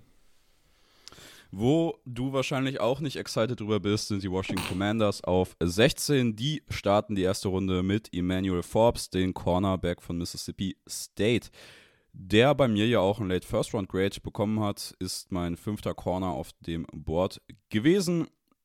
Und ich finde tatsächlich, umso mehr ich drüber nachdenke, eigentlich gefällt er mir da, wo er ist, ganz gut bei Washington, muss ich sagen. Ähm, ich kann mich mit dem Pick anfreunden, klar. Um, umso später dieser Pick gekommen wäre, umso besser. Aber ich würde diesen Pick von mir aus tatsächlich nicht kritisieren. Du, ich weiß, dass du den da nicht so toll findest. In der zweiten Runde haben sie dann den Double Down auf Corner hingelegt und haben sich Jatavius Martin von Illinois geholt. Und da war ich dann auch wieder so ein bisschen, ja, da bin ich ein bisschen skeptischer, muss ich ehrlich sagen, weil da waren noch echt gute Corner aus meiner Sicht auf dem Board, die man da nicht genommen hat. Die man auch finde ich, besser hätte matchen können mit Emmanuel Forbes, weil das Geilste, was du hätte, hättest machen können aus meiner Sicht, ist Emmanuel Forbes mit Keely Ringo matchen. Ja, sehe ich irgendwo. Ähm, ich fand den Forbes-Pick katastrophal, um ehrlich zu sein, weil Gonzales war noch auf dem Board.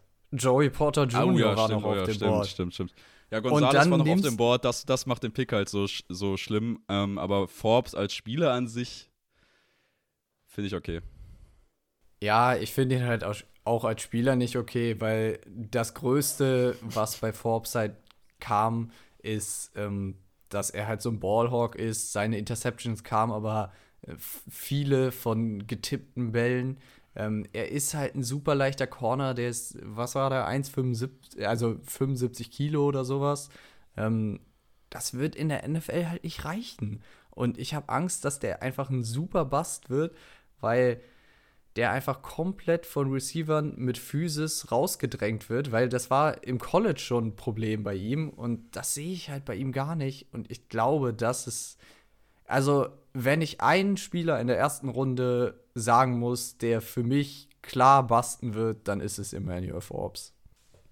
Ähm, da fehlt mir jetzt der Gesamtüberblick tatsächlich, aber, warte ganz kurz. Ich habe noch, noch einen Kandidaten, aber ich würde mich da auf jeden Fall anschließen, dass wenn, also er ist schon der unsicherste Spieler somit. Ähm, Will McDonald würde ich da auch ziemlich hochsetzen, muss ich sagen. Einfach weil ich nicht weiß, wie viel Snaps er bei den Jets sehen wird. Nicht, weil ich den Spieler nicht gut finde.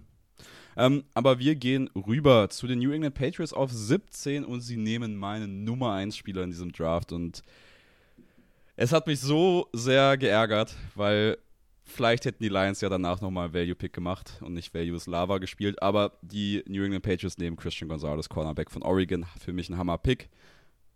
Ich glaube, da kann man auch nichts anderes sagen. Du hast dich ja schon geärgert, dass der in der Belichick-Defense in der Division der Dolphins landet. Ähm, kann ich auf jeden Fall nachvollziehen. Ich glaube, der wird richtig, richtig gut in dieser New England Defense, weil Belichick als Coach, die New England Defense, das passt so gut zu diesem Spielertyp. Ja, ich glaube auch leider, dass der ziemlich eklig werden wird bei den ähm, Patriots. Die Patriots in Runde 2 sind dann nochmal zurückgekommen, haben Keon Wright, den Defensive End von Jordan, äh, von Jordan sag ich schon, von Georgia Tech genommen. Ähm, ist noch super roh, aber wenn den einer entwickeln kann, dann halt Bill Belichick. Und der war auch, ähm, der hatte ja einen Green Room Invite. Ähm, der sah auch nicht happy aus, dass er bis so spät in die zweite Runde gefallen ist. Aber wenn der die Motivation dann an den Tag legt bei den Patriots und es dann allen zeigen will, mit den Tools, die er hat, ich glaube, der könnte auch ähm, ein ganz schöner Stil werden, wenn wir da in zwei, drei Jahren drauf gucken. Ich finde, das ist jetzt schon Stil. Ähm, aber gut, wir gehen ganz kurz noch zu den Lions. Die haben auf 18 Jack Campbell genommen, haben sich da wieder gegen Value entschieden. Auf 19 dann die Tampa Bay Buccaneers mit Kalijah Kensey. Der Tackle Run war vorbei.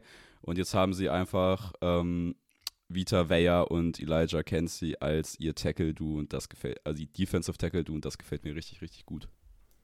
Ich glaube auch, das ist der perfekte Landing-Spot für Kalijah Cansey gewesen, weil du hast jetzt wieder Weyer diesen Brocken gegen den Run ähm, und der Kalijah Cansey halt gegen den Run so ein bisschen beschützen kann, dann muss Weyer halt mehr, ähm, mehr Responsibilities aufnehmen und Cansey muss halt nur ein Gap verteidigen. Ich glaube, das ist ideal für ihn.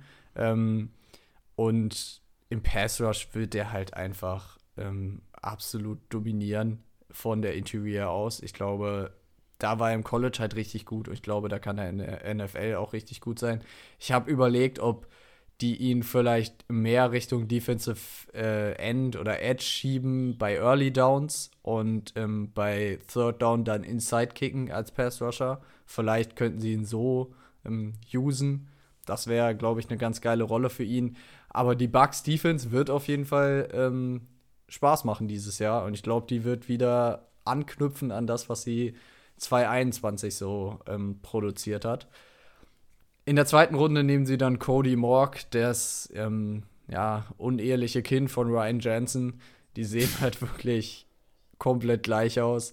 Ähm, ich glaube, das ist ein super Pick für sie gewesen. Das ist einer der Tackles, der noch da war, ähm, der wahrscheinlich Day One starten kann, der auch Guard äh, spielen kann sonst. Und die Bugs brauchten halt O-Line-Hilfe. Das war auch noch ein Pick, der mir richtig gut gefallen hat für die Bugs. Bucks Draft weiß zugefallen, soweit auf 20 dann die Seahawks starten den Wide Receiver Run mit Wide Receiver Run mit Jackson Smith und Jigba. Auf 21 die LA Chargers dann mit Quentin Johnston. Ja, wir haben ja viel über die Chargers und über Wide Receiver gesprochen. Und sie gehen dann ja auch mit einem Wide Receiver. Aber es ist für mich, Quentin Johnson, Wide Receiver TCU, es ist für mich der einzige Wide Receiver, der so in dieser Range ist, der mir nicht bei den Chargers gefällt, muss ich sagen. Wir mochten Quentin Johnson als Spieler, der eigentlich ganz gerne. Ähm, und der Fit ist aber einfach katastrophal. Der Mann ist ein ähm, im Körper von Michael Williams und spielt wie oder will spielen wie Keenan Allen. Und das passt einfach nicht. Ich finde, ich sehe den, ich sehe den Fit bei den Chargers halt gar nicht, weil er ist zwar nicht langsam, aber er ist eine 4-5 irgendwas gelaufen. Also er ist jetzt auch kein Burner. Ähm, er spielt so ähnlich wie Keenan Allen, ist nur ein schlechterer Roadrunner ähm, hat aber den Körpertyp halt von Mike Williams, kann aber diese Contested Catches nicht machen. Ähm, hat, glaube ich, eine Contested Catch Rate von irgendwie 25% oder so, was unterirdisch war im College. Ähm, ja, Spieler an sich im Vakuum ähm, fand ich nicht schlecht, habe ich das Potenzial auch gesehen. Bei den Chargers finde ich den einfach, den Fit echt grauenhaft, muss ich sagen. Ja, kann ich mich nur anschließen.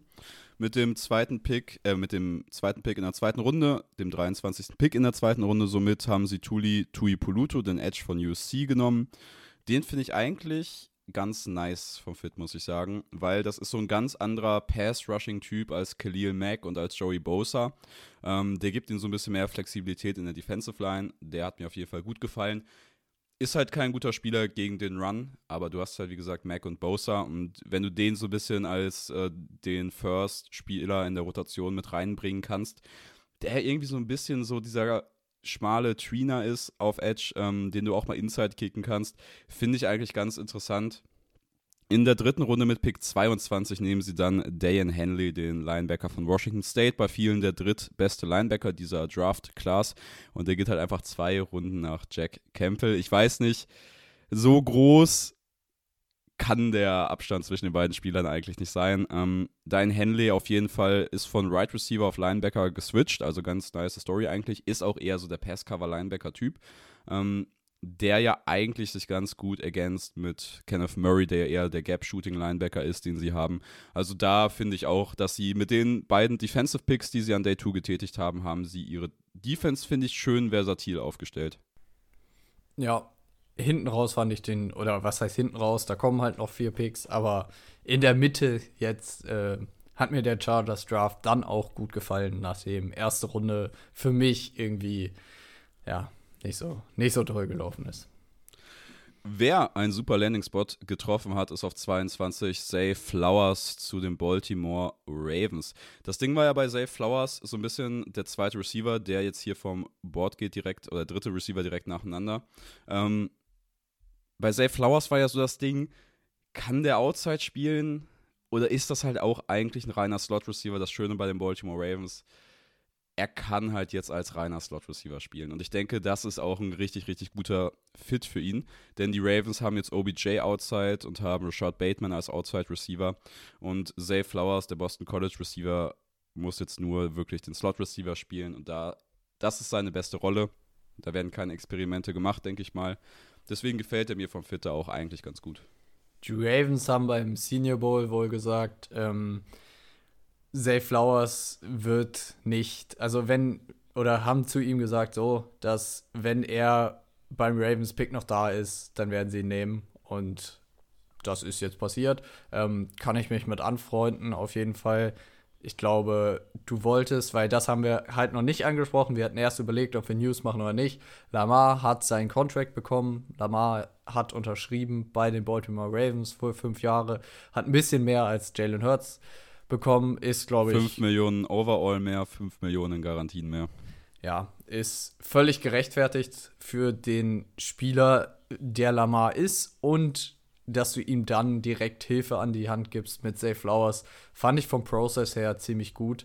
Ähm, in der zweiten Runde hast äh, in der zweiten Runde hast du keinen Pick, in der dritten Runde hast du dann noch einen Linebacker von Clemson genommen, Trent Simpson und den Ravens traue ich halt immer zu, dass sie Defensive-Spieler sehr gut entwickeln. Und ich glaube, das ist ein guter Landing-Spot für einen Linebacker, der auf jeden Fall Konsens Top 5 war. Dann auf 24 die Minnesota Vikings on the clock neben den vierten Receiver in Folge. Und es ist wieder ein Slot-Receiver, Jordan Addison von USC. Für mich ist er jetzt nicht der höchste Slot-Receiver, den ich auf meinem Board habe, aber Receiver ist ein Need. Ich habe auch immer Receiver predicted bei den Vikings, bis natürlich auf meinen letzten Prediction-Mock-Draft. Ähm, aber ich finde, es passt ganz gut. Du musstest auf Receiver, du musstest da einfach was machen. Ähm, du hast noch andere Needs, vor allem in der Defense, aber was du wann angehst, ist halt, wenn du viele Löcher hast, ist dann halt auch meistens so ein bisschen egal. Diese Receiver-Class ist nicht so tief. Jordan Addison ist für viele der beste Slot-Receiver oder war der beste Slot Receiver. Ähm, deswegen würde ich diesen Pick auf jeden Fall nicht kritisieren. Dann haben sie in Runde 3 mit Pick 39 den Double Down der USC-Spieler gemacht und Mikai Blackman als Defensive Back genommen. Cornerback ist ein Need bei den Vikings. Ich kann zu dem Spieler halt nicht viel sagen, aber da wurde auf jeden Fall ein Need adressiert. Ja, der Vikings Draft ist, ich finde, er ist gut, er ist nicht überragend, aber. Bei zwei Spielern kannst du mal so wenig sagen, ne? Ja, das stimmt. Ähm, John Addison finde ich aber als Fit neben Justin Jefferson wird, glaube ich, ziemlich gut sein. Ähm, der wird dir halt bei Third Down helfen, dass es halt nicht nur Justin Jefferson ist, der halt jedes Play machen muss. Und ich glaube, da wird Jordan Addison eine super Ergänzung sein. Aber die Sonnenbrille warf ich. Ja, nicht das niceste Draft-Outfit, da stimme ich dir zu. Wir gehen auf 24 zu den New York Giants, die bisher mit einem Monster-Draft aufwarten können. Auf 24 geht Deontay Banks, der Maryland Corner, das physische Monster, der Spieler mit so viel physischem Potenzial, zu den New York Giants. Da kann man sich auf jeden Fall vorstellen, dass der in ein paar Jahren der beste Cornerback dieser Draft-Class sein könnte. Ähm, auf Pick 26 in der zweiten Runde haben sie dann den Center John Michael Schmitz von Minnesota genommen, sehr spät in der zweiten Runde für viele der beste Center auf dem Board. Also auch da ein Value-Pick gemacht und dann mit dem zehnten Pick in der dritten Runde nehmen sie unser beider Speedstar-Liebling Jalen Hyatt, den Wide right Receiver von Tennessee, also die Lions hier overall mit dem Super Draft. Die Giants natürlich, die Lions eher mit dem weniger ja, ja, guten Draft. du wolltest es hier schön reden. Ähm, nein, der Giants Draft hat mir auch super gefallen, Deontay Banks äh, von Maryland. Ich bin noch mal zurück ins Tape gegangen, weil ich habe da ja am Anfang nicht so viel gesehen. Ähm, dann hattest du den aber relativ hoch. Ich bin noch mal zurückgegangen. Ich habe mein Grade für ihn noch ein bisschen angehoben tatsächlich. Ähm, ich glaube, der ist ein guter Fit in New York äh, und Cornerback war halt ähm, eine große Hilfe. Ich glaube, sie wären Receiver gegangen, wenn nicht die ersten vier Picks davor äh, Receiver gegangen sind oder gegangen wären. Ähm, ich habe da halt schon über Jalen Hyatt nachgedacht und dass du den dann in der dritten mm. Runde kriegst, ist super Same. Value. Also richtig, richtig stark das Board gespielt von den Giants da, ähm, wo halt auch viel Glück dazu gehört, das muss man ja auch sagen. Ähm, Draft ist halt dann einfach Glück, dass kein anderes Team auf die Idee kommt und dir den Spieler vorher wegschnappt, weil dann sieht es halt blöd aus. Ähm, und dann hast du mit den besten Center im Draft genommen in Runde 2. Interior O-Line war Need bei dir. Ähm, du hast Tackle Duo ist gut bei den Lions, aber ähm, Interior Giants. konnte äh, Giants. Willst du es ja auch schön reden? Ja, jetzt hast du mich auch schon. Ähm, also äh, Tackle Duo ist bei den Lions tatsächlich auch gut. Giants. Ja, nein, also ich meinte, bei den Lions ist das auch Ach gut. Ach so, okay, ja. Ähm, aber bei den Giants auch. Und John Michael Schmitz, Interior Center, jetzt hast du deinen Starting Center, der auch Protection callen kann. Ich glaube, das hilft Daniel Jones auch nochmal extrem. Der Draft der Giants hat mir sehr gut gefallen. Dann gehen wir weiter, würde ich sagen. Und zwar auf Pick 25. Da haben eigentlich die Jacksonville Jaguars gedraftet. Aber die Bills jumpen in vor die Dallas Cowboys und klauen sich Dalton King Kate, den Titan von Utah. Und das hat für ja, sehr, sehr angepisste Gesichter im Cowboys War Room gesorgt. Das fand ich schon wild. Also, ähm, wenn du äh, Jerry Jones, ich wollte gerade Daniel Jones sagen, wenn du Jerry Jones Gesicht gesehen hast, der war überhaupt nicht happy. McCarthy hat da irgendwie versucht zu arguen, ja, das ist doch, ja, wir könnten noch den und den nehmen. Ähm, aber erstmal zu den Bills. Dalton Kincaid wird, glaube ich, eine super Waffe für sie sein. Ähm, auch eine gute Ergänzung, finde ich, zu Dawson Knox, der noch ein bisschen mehr als Blocker aufwarten kann als Kincaid. Da ist Kincaid halt überhaupt nicht oder ist überhaupt nicht seine Stärke. Ähm, in Runde 2 hast du dann O-Line-Hilfe für Josh Allen hingeschafft, hast Osiris Torrance ran geholt, ähm, der auch First Round Hype hatte. Und wenn du ihn dann spät in der zweiten Runde kriegst als Guard, ist super. Ähm, deswegen die Bills klasse, wie du Josh Allen Hilfe beschafft hast, was wir ja auch in unserem Predict, äh, nicht Predict Mock, Mock, aber in unserem anderen Mock angesprochen hatten, dass du einfach Josh Allen so viel Hilfe geben musst, wie du irgendwie finden kannst. Und da haben die Bills halt einen guten Process hingelegt dann von diesem Pick überrumpelt auf 26. Wussten die Dallas Cowboys nicht so richtig, was sie machen sollen und haben einfach Value liegen lassen, neben Marcy Smith, den Nose Tackle von Michigan. Ist für mich zu früh, ist für mich auch mit den Spielern, die auf dem Board sind, noch zu früh. Darf, für mich ist Marcy Smith, du hast ja ein bisschen höher, für mich ist er halt der reine Nose Tackle und das ist dann late First Round für mich. Ein bisschen zu früh. Dann haben sie entscheidend mit Luke Schoonmaker in der zweiten Runde mit Pick 27 genommen von Michigan. Titan Board zu dem Zeitpunkt schon ein bisschen leer gepflückt und das ist wirklich die Notlösung gewesen, denke ich mal. Also ich glaube, die Cowboys gehen aus den ersten beiden Tagen mit schlechten Gefühlen raus. Den Marcy Smith-Pick finde ich gar nicht so schlecht, ehrlich gesagt, weil der hat halt athletisch noch so viel Potenzial und ähm, ich glaube, der kann, also sein Floor ist halt erstmal Nose Tackle und hilft Dallas nicht überlaufen zu werden und dann hoffst du aus ihm, ähm, ja, im Pass Rush noch was rauszuholen. Also den fand ich gar nicht schlecht. Ja, Shoemaker ähm, war bei uns in dem Tight End Ranking nicht mit drin und hat halt oder ist halt noch da gewesen, weil sonst war an Thailand nicht mehr so viel da. Daniel Washington, wie gesagt, hat die Injury Concerns. Also ich glaube, sie wollten eigentlich unbedingt Kincaid haben, haben den nicht bekommen, mussten dann irgendwie auf Thailand was anderes finden und sind dann im Endeffekt bei zwei Michigan Picks hintereinander gelandet. Dann kommen wir auf 27 dann zu dem Jaguars Pick. Die haben schön abgewartet auf 27. Dann Anton Harris, den besten Offensive Tackle, der noch auf dem Board war, genommen von Oklahoma. Die Jaguars ja auch ein Team, was noch 10 Picks in diesem Draft hat. Ich finde den Anton Harris Pick richtig, richtig stark. Ich habe den außersehen auf mein äh, Best of the Rest Big Board noch mit draufgeschrieben. Das tut mir auf jeden Fall sehr leid. Dann an Day 2 muss ich sagen, hat mir der Jaguars Draft gar nicht mehr gefallen. Ähm, Brandon Strange, Titan von Penn State genommen und dann mit dem Pick in der dritten Runde Tank Bixby, den Running Back von Urban. Und das ist für mich so richtig, richtig verschwendeter Pick persönlich. Sie haben jetzt noch drei Picks in der vierten Runde, um das wieder reinzuholen. Ähm, den Need Tank Bixby in der dritten Runde zu sehen, den sehe ich gar nicht da. Du hast so ein bisschen, ich habe auch mit meinem Jaguars-Kumpel ein bisschen geschrieben, für mich hast du jetzt so ein bisschen den Random Titan genommen irgendwie noch. Ähm, du hast letztes Jahr schon Titan genommen. Die beiden Day-2-Picks haben mir gar nicht gefallen bei den Jaguars, aber der Process am ersten Tag oder in der ersten Runde fand ich richtig gut. In der ersten Runde gehe ich voll mit. Ähm, Tackle-Hilfe für Trevor Lawrence immer eine super Idee. Ähm, vor allen Dingen, nachdem du in der Free Agency einen deiner Tackles verloren hast, hast du den neuen reingeholt. Fand ich stark. Ähm, Brandon Strange ist ein athletischer Teil von Penn State. Wer hätte es gedacht? Athletisch bei Penn State. Ähm, ist aber halt noch super roh als Titan. Deswegen weiß ich nicht, ähm, inwiefern das halt wirklich ein Zweitrunden-Pick wert war. Wie gesagt, Tight Board war zu dem Zeitpunkt schon relativ leer gepflückt. Ähm, und Tank Bixby waren wir uns ja einig, dass das eigentlich kein Spieler ist, den du draften musst. Weil das ist halt ein, ein Hammer auf der Running Back Position, der läuft downhill mit dem Kopf runter, hat überhaupt keine Vision, hat nicht die High-End Athletik, hat nicht den Super Speed. Das ist für mich kein kein Spieler, wo ich einen Pick vor der siebten Runde für ausgeben würde. Und deswegen hat mir das auch so gar nichts gegeben.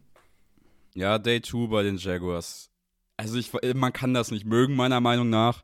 Was man vielleicht ein bisschen mehr mögen kann, ist auf 28. Die Cincinnati Bengals sitzen auf ihrem Spot, sammeln Value ein, draften Miles Murphy, den Edge von Clemson. Sie machen in der zweiten Runde da genau weiter. Pick 29 in der zweiten Runde DJ Turner, der Corner von Michigan. Und in der dritten Runde mit Pick 32 Jordan Battle, den Safety von Alabama. Und ich finde den Bengals Draft value-technisch richtig Hammer bisher. Es ist alles irgendwie nicht flashy von den Spielern her aber ich finde, sie haben einfach das Beste aus ihren Picks gemacht bisher. 100 Prozent. Ähm, finde ich auch, weil Miles Murphy war ja sogar mein Nummer 1 Edge Rusher, ähm, dass er bis dahin fällt. Du kannst ihn einsammeln. Super Duo mit Trey Hendrickson jetzt und ich glaube, Murphy wird da echt Impact haben. Ähm, DJ Turner als Cornerback, den kannst du Day One starten lassen. Ähm, der hat mir ja richtig gut gefallen, dir auch nicht so schlecht, glaube ich. Ähm, deswegen, das war für mich auch ein super Pick, den in der zweiten Runde, spät in der zweiten Runde zu bekommen. Ja, und Jordan Battle war ich ja nicht so, aber ähm, der Mann oh, hat sich auf jeden Fall noch nicht aufgearbeitet. Also, der hat noch sehr viel Football in sich für Cincinnati. Der hat sich aufgespart für Cincinnati. Das ist auf jeden Fall schön gesagt. Cincinnati Draft gefällt sehr gut. Wir kommen zu 29 zu einem Draft, der mir persönlich und meinem Board auch wieder sehr gut gefallen hat. Und das sind die New Orleans Saints und sie nehmen Brian Breezy, den Defensive Tackle von Clemson, den ich ja mit einem First Round Grade habe. Ich glaube, Late First Round habe ich ihm, müsste ich ihm gegeben haben. War mein Second Overall Defensive Tackle und ich finde den super in dieser Defensive Line bei den Saints, so viel kann ich sagen. In der zweiten Runde nehmen sie meinen Edge Nummer 8, Isaiah Foskey von Notre Dame. Und dann nehmen sie mit dem Pick in der dritten Runde irgendwie für die Saints finde ich ein bisschen unnötig, aber der Spieler hat mir halt gut gefallen. Nehmen Sie Kendra Miller, den Running Back von TCU, der ja so ein richtiger Bellcow Running Back in der NFL sein kann. Und auch da sage ich wieder, ich mag diesen Running Back. Ich finde den Landing Spot wieder aus seiner Perspektive richtig, richtig beschissen. Ich fand den Saints Draft auch gut. Brian Breezy ähm, hat mir ja auch sehr gut gefallen. Ich glaube, der kann dir viel geben, wenn er in Topform ist und wenn er wieder auf seine Form kommt. Äh, vor der Verletzung und vor seinen ganzen äh, Off-Field-Geschichten, die leider ähm, bei ihm im Leben los gewesen sind. Ähm, Isaiah Forsky hat mir ja auch sehr gut gefallen von Notre Dame. Ich glaube, damit hast du deiner in Interior und Exterior, also äh, Edge, deiner Defensive Line generell einfach ähm, sehr, sehr weitergeholfen. Das hat mir wirklich gefallen bei den Saints. Und ja, du hast es angesprochen, Kendry Miller war vielleicht nicht der größte Need, fand ich als Running Back aber auch super. Vor allen Dingen, weil du halt Jamal Williams bezahlt hast, jetzt in der Offseason. Ähm, wenn du den nicht geholt hättest, dann hätte mir der Miller-Pick, glaube ich, richtig gut gefallen. Ähm, ja. Mit Jamal Williams jetzt noch, dem du Geld gegeben hast. Und Vor allem, du Camara hast Williams zwei Jahre jetzt, egal was. Hast, ist, ja, du hast Jahre. jetzt quasi deinen dritten Running Back gedraftet. Und das in der dritten Runde sehe ich halt nicht. Ja, ist auf jeden Fall fair. Also Kendrick Miller sind bei uns einig, guter Spieler, schlechter Fit. Ähm, auf 30 dann die Eagles mit Nolan Smith, mein Nummer 2 Edge, haben wir ja schon drüber gesprochen. Auf 31 sind die Kansas City Chiefs in ihrem Home Draft dran. Und das ist auf jeden Fall einer der geilsten Picks. Auch in der ersten Runde Felix Anjudike Usama, mein am Ende Nummer 5 oder Nummer 6, bin ich mir auch nicht mehr sicher. Edge Rusher von Kansas State geht zu den Kansas City Chiefs, Hometown Boy. Geiler Spieler, geile Ergänzung zu Kalaftis. Du hast jetzt mit Kalaftis diesen Power Edge, jetzt hast du mit Anyudike Yusama diesen Speed Edge. Das ist ein richtig, richtig schöner Fit. Finde ich auch richtig stark. Ähm, du hast jetzt mehr, ja, mehr einfach Talent auf deiner Defensive Line, was du gebraucht hast, weil Chandler Jones da lange alleine auf weiter Flur war. Jetzt hast du Anyedike Yusama dazugestellt. Kalafdis wird in seinem zweiten Jahr nochmal einen Schritt machen, denke ich. Ähm, Finde ich, fand ich richtig gut. Ähm, du hast halt einen Kansas State-Spieler genommen, der quasi keinen Weg hat nach Kansas City. Ich glaube, das ist nochmal, wenn du jetzt einen Hometown Hero nimmst, ist das, also kommt das nochmal besser bei der Fanbase an. Ähm, fand ich eigentlich alles richtig stark. Er ist bei mir sogar im Edge-Ranking auf die 4 jetzt noch gerutscht. Ich hab, bin natürlich nochmal zurück zum Tape gegangen, nachdem wir da Kommunikationsprobleme hatten und ich ihn nicht gesehen habe. Ähm, und er wäre tatsächlich auf der 4 gelandet in meinem Edge-Ranking. Ähm, fand ich richtig stark, den Spieler. Deswegen, das äh, finde ich einfach als First-Round-Pick super. War auch klar, dass die Chiefs halt nicht raustraden, weil ich meine, der Draft ist in Kansas City, die mussten da halt picken. Ähm, in der zweiten Runde hast du Rashid Rice genommen, den Right Receiver von SMU. Ich glaube, der wird halt so ein bisschen vielleicht die äh, Juju Smith-Schuster-Rolle ersetzen, weil der ist jetzt kein Speedstar, der ist so ein bisschen Possession Receiver, ähm, hat beim Senior Bowl richtig stark gespielt. Da in diesen One-on-Ones hat er, der kann so kranke Cuts setzen. Ich glaube, das wird äh, ne, oder ist eine gute Ergänzung zum Receiving Core der Chiefs und füllt so ein bisschen die Rolle aus, die Juju gespielt hat. Und in Runde 3 kommen die Chiefs dann nochmal zurück und nehmen Wanya Morris, den Tackle von Oklahoma. Ähm, kann ich persönlich wenig zu sagen, aber Offensive Line Hilfe für Mahomes ist erstmal vom Prozess her nicht die schlechteste Idee. Dann gehen wir zu vier Teams, die wir jetzt nochmal einen Schnelldurchlauf machen, die an Tag 1 nicht dran, war, dran waren. Und wir fangen an mit den LA Rams. Die nehmen auf dem fünften Pick der zweiten Runde Guard Steve Avila für viele der höchste Guard von TCU ähm, im gesamten Draft. Ich denke, das wird ein richtig, richtig guter Value-Pick. Dann mit dem 14. Pick in der dritten Runde Byron Young, den Edge von Tennessee bin jetzt nicht der größte Fan, aber wir sind dann auch schon in der Mitte der dritten Runde angekommen. Ende der dritten Runde Kobe Turner, Defensive Tackle von Rake Forest und da hört halt dann auch unser Scouting auf. Ja, an sich, ähm, der Steve Avila-Pick, super für die Rams. Ähm, die brauchten halt massiv Hilfe. Und die Rams müssen halt, oder McVay muss halt über eine gut, gute O-Line kommen. Und ich glaube, damit haben sie einen guten Grundstein für die nächste Saison, aber auch für die übernächste vor allem gesetzt.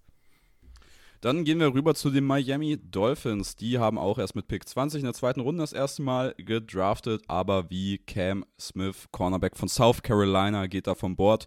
Ähm, Keely Ringo war der einzige Corner, den ich persönlich zu dem Zeitpunkt noch höher hatte. Cam Smith ist das sicherere Prospect ähm, und das ist wahrscheinlich für Miami wichtiger als der Entwicklungsspieler. Ähm, dann dazu noch gematcht mit Devon A-Chain, dem Running Back von Texas AM, dem Speedstar. Speed fehlt ja eigentlich im Running Back Room nicht so, aber jetzt hast du nochmal einen Running Back auf, oder einen jungen Running Back auf einem günstigen Vertrag. Ähm, ja, also Devon A-Chain und Cam Smith ist, denke ich, solider Day 2 für die Dolphins.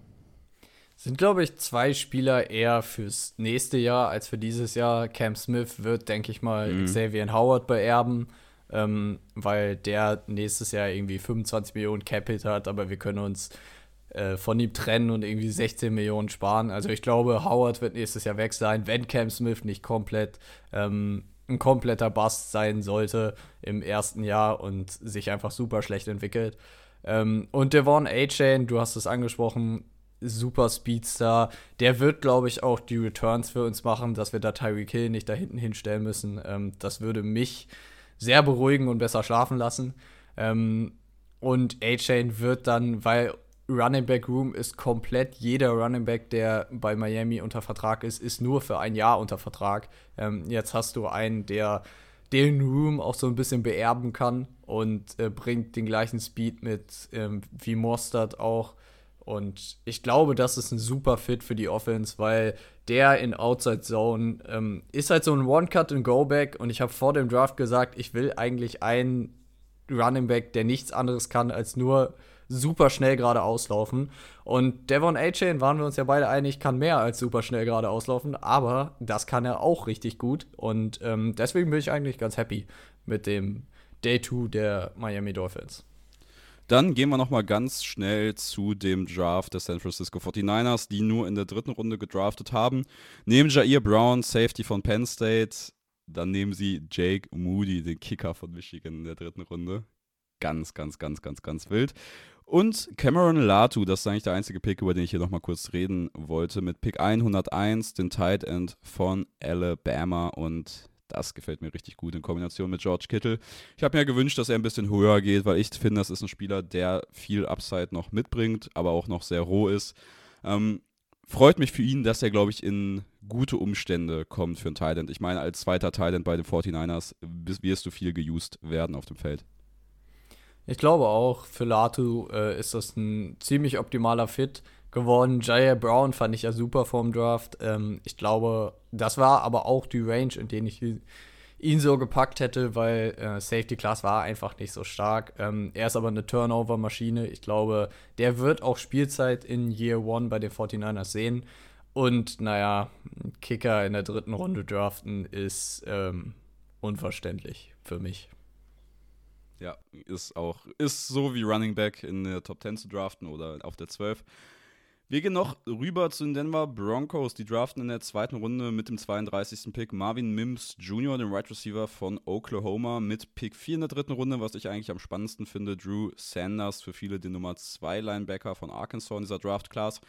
Mit Pick 20 in der dritten Runde dann Riley Moss, den Corner von Iowa. Und da zu dem kann ich auch wieder nichts sagen. Drew Sanders ist halt so ein bisschen anderer Linebacker-Typ als Jack Campbell, ist halt so ein Micah Parsons in Sheep so ein bisschen. Ähm, der hat auch viel Potenzial, viele Edge-Rusher-Snaps in der NFL zu sehen.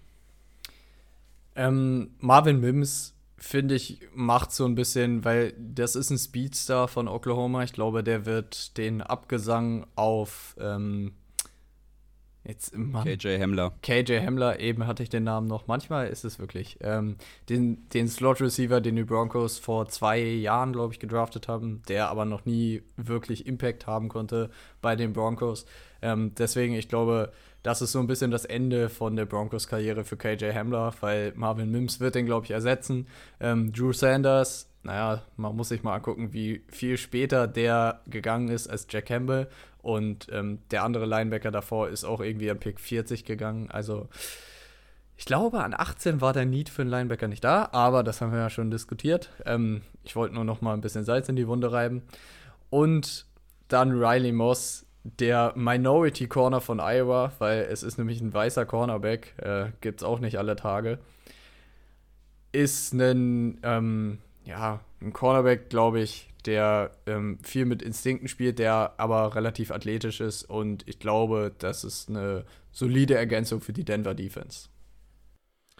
Dann müssen wir noch zu einem Team gehen, was auch erst in der dritten Runde gedraftet hat, aber ein Spieler, den du sehr gern magst, ein Spieler, den wir beide sehr gern mögen, deswegen müssen wir darüber reden. Das sind die Cleveland Browns mit dem Double Down in der dritten Runde auf Cedric Tillman, den Right Receiver von Tennessee. Und auf Siaki Ika, den Defensive Tackle von Baylor mit dem 98. Pick. Ich habe ich hab gedacht, Siaki Ika geht früher. Ich dachte, die Liga sieht ihn auch höher. Ähm, Browns mit dem, was sie an Picks hatten, richtig, richtig stark gedraftet, würde ich sagen.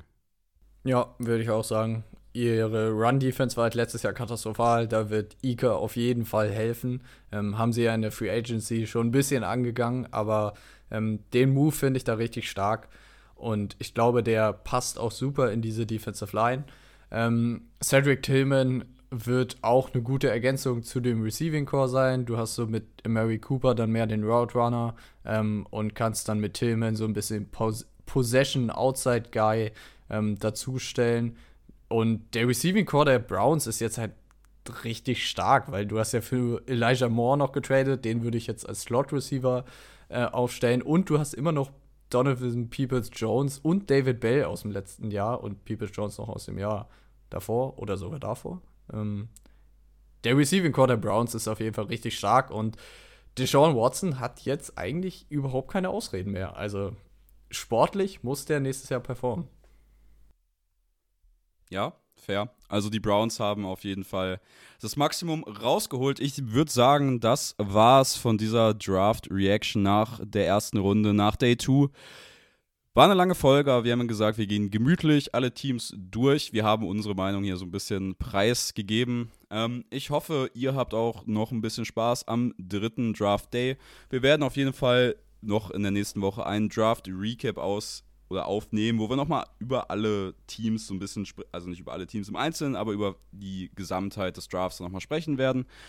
Das könnte auch die letzte Folge vor der Sommerpause sein, kann ich hier schon mal spoilern, weil der, es ist halt so, nach dem Draft ist erstmal großes Sommerloch in der NFL. Ähm, aber ähm, es ist doch Schedule Release Show.